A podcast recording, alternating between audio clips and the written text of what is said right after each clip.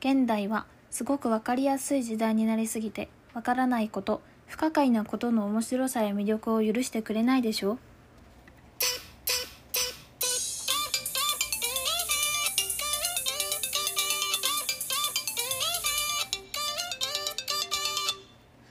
エディのカップラーメンタイマー。今日の担当は生駒のサバイバーです、えー私が冒頭に言ったセリフは舞台カリギュラを演出した栗山民也さんがカリギュラを上演しようと思った理由を聞かれた際のインタビューの一節です、えー私自身このカリギュラを見に行ったんですけどもうまさしく不可解な作品でなんか何にも理解できなかった自分をこう責めちゃうくらいには何日間もね悩まされてたんですけどこのインタビューを読んでうーんなんやろあの検索したら今って何でも出てくるじゃないですか。そんな時にこうあえてわからない状況を作ってこう一石投じるくらいの思いで栗山さんはカリギュラを作ったんやなって分かってなんか安心しました。うんそう考えるとカリギュラとコロナってちょっと似てるかもしれへんなと思っててコロナもまだまだ分からんことが多いウイルスじゃないですか。なんかあの検索しても真実が出てこうへんことってこうもう今の時代ではなかなかないことでうんなんかやからこそこう自分の中で分からんことにぶち当たった時のこう対処法を作り上げる、まあ、いいとは言いたくないけどいいきっかけなんかなって思ってます、ま、けど私自身コロナのせいでもう何ヶ月も前から楽しみにしてたこう何枚ものチケットがもう紙くずに変えられてしまったので、まあやっぱり今すぐねコロナさんにはもう退場していただきたいとは思ってるんですけどまあでも最近公演再開し始めてる舞台が多くてちょっとそれは喜ばしいんですけどそれでもやっぱり公演当日とかでも微熱の人がいたらこう公演中止とかね、まあ、延期になればまだいいですけど中止になっちゃうからなんか今までやったらこうチケット戦争を乗り越えてもうなんとか確保さえできたらまあ自分にね急病とかがない限りはいけてたけどこうこれからはチケットを取れてもこうもう一つこう皆さんキャストとか、まあ、自分含め全員がこう無事で微熱もなく体調不良もなくこ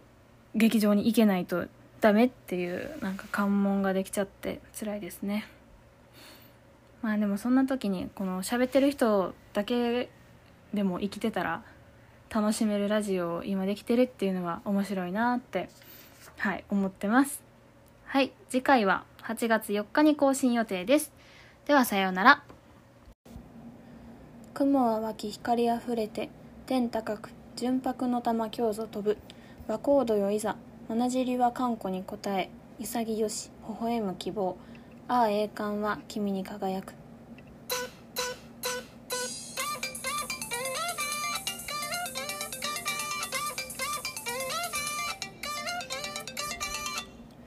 エディのカップラーメンタイマー。今日の担当は生駒のサバイバーです、えー私がさっき言ったセリフは高校野球のこれテーマ曲なんですかね。あのー栄冠は君に輝く」という歌の歌詞です。多分メロディーがついたら皆さんわかると思うんですけど昨日ポーってテレビつけたら自分の高校が試合してて懐かしいなと思って選んでみました。私の中学校高校の6年間はもう高校野球と共にあったと言っても過言じゃないぐらいなんかもう勉強そっちのけで 甲子園甲子園言うてたんですけどまあ実際にね強いとこだったので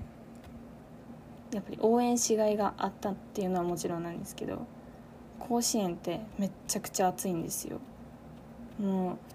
あの学生なんで自分の学校を応援するにはこのアルプス席にいないとダメででも屋根も何もなくてほんまは内野で見たかったんですよ。もうすごい軽い格好で内野に行きたかったんですけど制服着てねめっちゃ暑いのに制服着て炎天下の太陽の下でさらされてしかも大声出さんとダメですっごい過酷やったんですけどもうめちゃくちゃ楽しかったです。高校1年生の時に当時高校3年生やった、ま、先輩っちゃ先輩なんですけどそのチーム野球チームのショートの人がめっちゃ好きでなんか高校野球が好きな友達と一緒になんかお守り作ったんですよ。そのうちの学校のユニフォームの形で背番号がそれぞれ書いてるみたいな。でショートは6番なんでその6番のあのキーホルダーにちょっと手紙入れちゃったり。今思うとね結構気持ち悪いことをしてたんですけどでもそれを持ってこう全国に行ってくれてもうテレビに映った時がまあ負けちゃったんですけどベスト8とかかな？で負けちゃったんですけどすごいいい思い出で、はあ、懐かしいなって思ってます今。今年は初めて私服で行ける甲子園のはずやったんですけどなくなっちゃったんで、まあ、また来年再来年に行きたいですね。はい、えー、次回は8月14日に更新予定です。ではさようなら。